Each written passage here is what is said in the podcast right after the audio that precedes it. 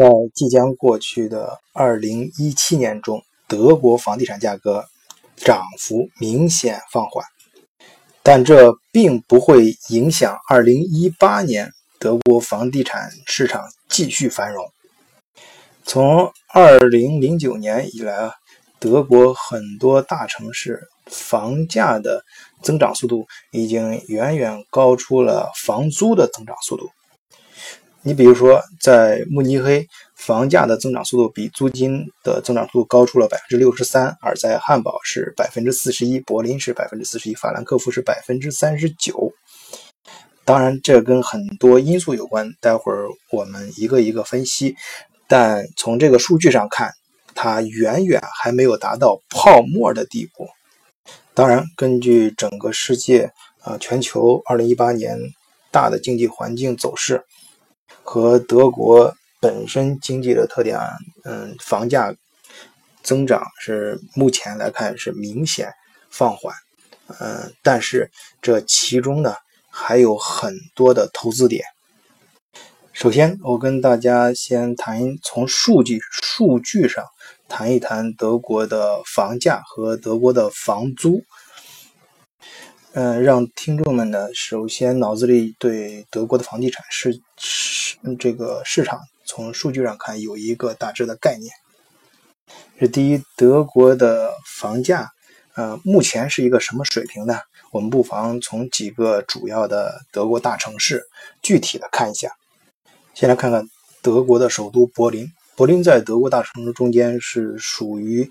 呃，介于一线和二线之间的一个城市。啊，因为从它经济水平上来看，由于受到历史原因的一些局限，但是最近几年它的房价涨得非常快啊，相对于嗯这个它那个就是经济水平跟它差不多的城市来说，它是涨的是呃幅度非常大的。呃，目前二零一七年最新的数据看，它的平均房价是每平米三百六十欧元，它贵的。嗯，那几个区呢，像达勒姆还有柏林中心的地段，啊，都在五千欧元以上啊。我呃也有朋友正好今年在那边买房，实际的你真正去买的时候，其实每平米已经涨到六千以上了，而且呃还找不到房，没有房源。呃，如果离市中心稍偏一点的。呃，但是也不错的一个选择。其中像嗯 Van Z 啊这个区，因为它接近波斯坦啊，有一种当地人的说法就是，呃，柏林的很多会享受生活的有钱人都会住在波斯坦啊，因为那个环境相对来说很安静啊，自然环境也好啊，湖啊、森林呐，还有皇宫啊这种，呃，而且离柏林非常近啊，开车直接就过去，甚至不用上高速。我自己也经常开过那个路。所以那个地方的房价呢，可以在呃五千出头每平米就可以买到了。当然，柏林还有嗯，就是有些区房价特别低啊，呃，甚至是不到一千五每平米，不到一千五。比如说像 w i l h e m s t a d t 啊这个区，柏林的房价嗯，很多人还是非常看好的，因为这个城市的人口还在不断的急剧上涨啊，因为。嗯，最近几年流行嗯比较热的这种创新产业，柏林比较多，很多年轻人去那里搞创新，年轻人多啊，这个年轻人对房子的需求是最旺盛的。其实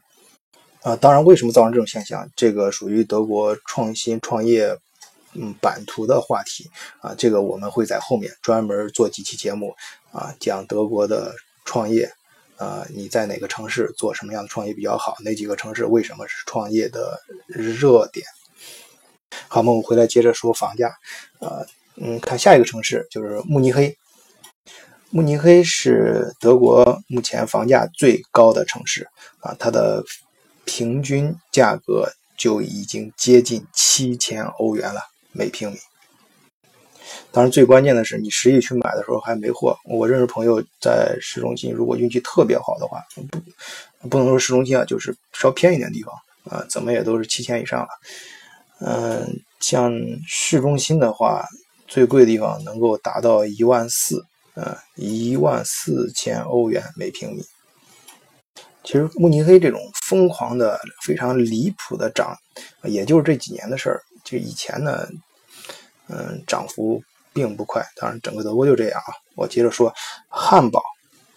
从经济水平上看，汉堡在德国，汉堡和慕尼黑可以说是不分众伯啊，呃，不分伯仲。嗯，就是这两个经，这两个就他们经济各方面的数字来看，要不是今年你第一，明年我第一，反正都是德国最富裕的两个城市，经济发展也，呃，都是最高水平的啊。像汉堡就偏重于像新能源船舶制造，还有它的物流，还有一些新的电子，呃呃方面。呃，游戏产业集群啊，不是电子，说的是游戏啊，这个游戏产业。当然，呃，慕尼黑呢，就是制造业啊，呃，创新的各种，呃，电电子方面的。你像全世界最大的这个，呃，电子会展——慕尼黑电子展，每两年一次啊，呃，我每年都会去，就是关于电子这个圈里面，嵌入式电子啊、芯片制造啊这方面啊非常强。嗯嗯，当然，他们两个呃还有很多嗯各自的特点在经济产业分布上啊，这个我会在以后节目里面呃去详细讲。那这里接着说它的房价啊，呃，汉堡呢，我自己因为我自己就住在汉堡很多年，所以我对这里的房价比较熟悉的。你像前几年，就是三年前的时候，呃，那时候我自己也买房，朋友也在买房，就是我那时候。就是记得很清楚，那时候说 h a m City 就是嗯汉堡房价最贵的那几个区，呃就已经达到了九千欧元。当时号称是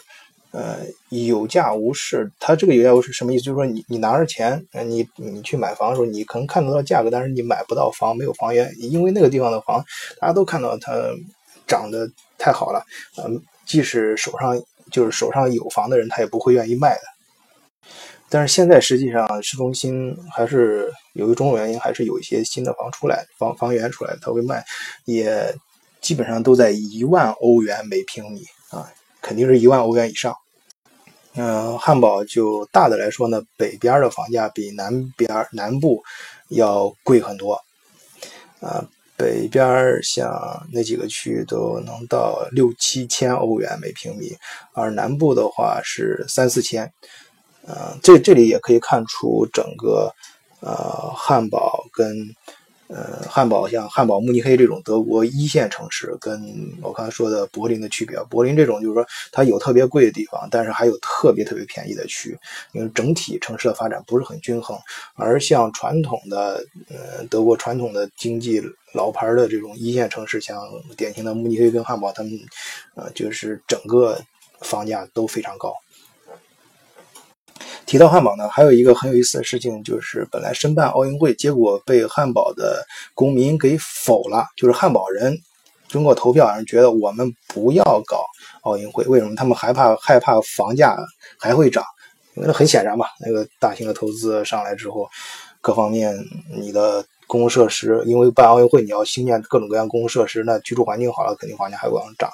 啊，因为地相对也会变少啊，所以说被否决了。尽管如此。德汉堡的房价还是在不停的涨，因为它这个人口的增加太厉害了。嗯，这个道理，我想投资房产的朋友都都懂。我们再看中部的一个城市，就是科隆。在德国的几个大城市里面啊，嗯，平均房价最低的就是科隆了啊，它每平米只需要三千二百欧元。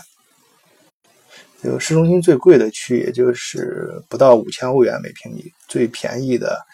呃，可以达到呃，就是能低到一千出头，样一千二、一千三这个样子。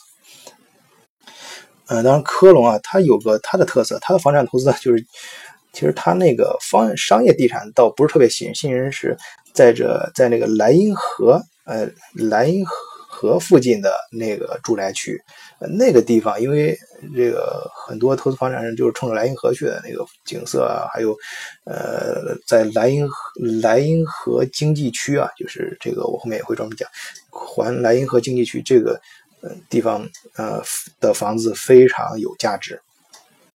呃，这个地方也是，它由于受到各个政策法规限制，它它房价肯定要写的，但是你往往买不到啊，所以这个地方的房源很难找。嗯，下面就是说法兰克，法兰克福是今年大家最热门的一个房产投资的一个城市，因为，呃，英国脱欧之后，伦敦有好多一些金融机构什么的，由于德国是整个，呃。整个这个，毕竟它是整个欧盟，嗯，经济的火车头。那很多一些金融机构总部从伦敦搬出来，很自然就会想到搬到法兰克福，啊，而这里面也大部分都是咱们中国人常说那个话叫高，呃，那个净，嗯。高净值人群，就是他们呃很有钱，就是会愿意掏很多的钱，可可以有能力去负担比较高的房价和房租。所以说，嗯，在这种预想啊，或者是正在发生的一些事情上，呃，导致法兰克福的房价今年涨得也非常厉害。呃，最贵的区它已经涨到接近八千欧元了每平米，啊，最便宜的也得要两千多欧元。呃，法兰克福，呃，不是，现在说完法兰克福就来说，往接着往南走，说斯图加特。斯图加特它是个非常稳定的城市，像它本身的地形也是一个盆地啊，就像中国说聚宝盆一样啊。有人开玩笑，我说你站在那个。我记得正好我我有我有个朋友，他们以以前去他家的时候，他那家他他正好那段时间就住在那个山腰上，他们那房景色非常漂亮啊。去看整个斯图加特的时候，很明显就是就在这个盆地里面，说那是聚宝盆。啊，法兰，因为斯图加特有这个奔驰、保时捷、Bosch 这种非常大型的制造业，那你想这种公司它吸引了周，带动了周围，呃，很多一些中小型的制造业和工厂，那整个经济就是至少是它的经济基础是非常扎实的，相当相当的雄厚。呃，它的房价呢也比较稳定，就是呃，目前。就是这这一点不得不佩服啊！他他尽管那个地方你可以想象那个地方富人应该很多的，但是他房价能够控制控制在德国这个中等水平啊，就是最贵的地方也就六千多欧元每平米啊，便宜的地方呢呃接近三千欧元。嗯，我自己去每次去苏加特的时候，我感觉它它受交通的制约比较大，因为它那个路特别老，而且全都是特别窄，然后那个路旁边两边停的都是车。那个斯图加特真是那个造车的车厂多呀，倒是当然不这开玩笑啊，主要你你从从事它那个路，而且路是蜿蜒的那种啊，上下起伏，然后左右蜿蜒。呃，你这猛一眼看上去就感觉就没路一样，因为两边停的全是车，所以我觉得如果呃苏加特在那个基础设施，就是交通方面有一些改变的话，它的房价啊肯定还会啊往上涨。下一个就是说一说，呃，往往就是往西边看，就是有一个城市叫杜塞尔多夫，它是号称德国呃百万富翁。就绝对数字最多的一个城市，啊，说错了，是相对数字，就是相对于它的人口来说，百万富翁的比例最大的一个城市。嗯，它的老城最贵啊，是每平米呃八千一百欧元，八千以上了。最便宜的地方呢，接近两千欧元。好，这期我们就先讲到这里，让大家对整个德国的房价有一个呃基本的概念。啊，然后下下一期我们再呃给大家讲一讲房租方面的数据。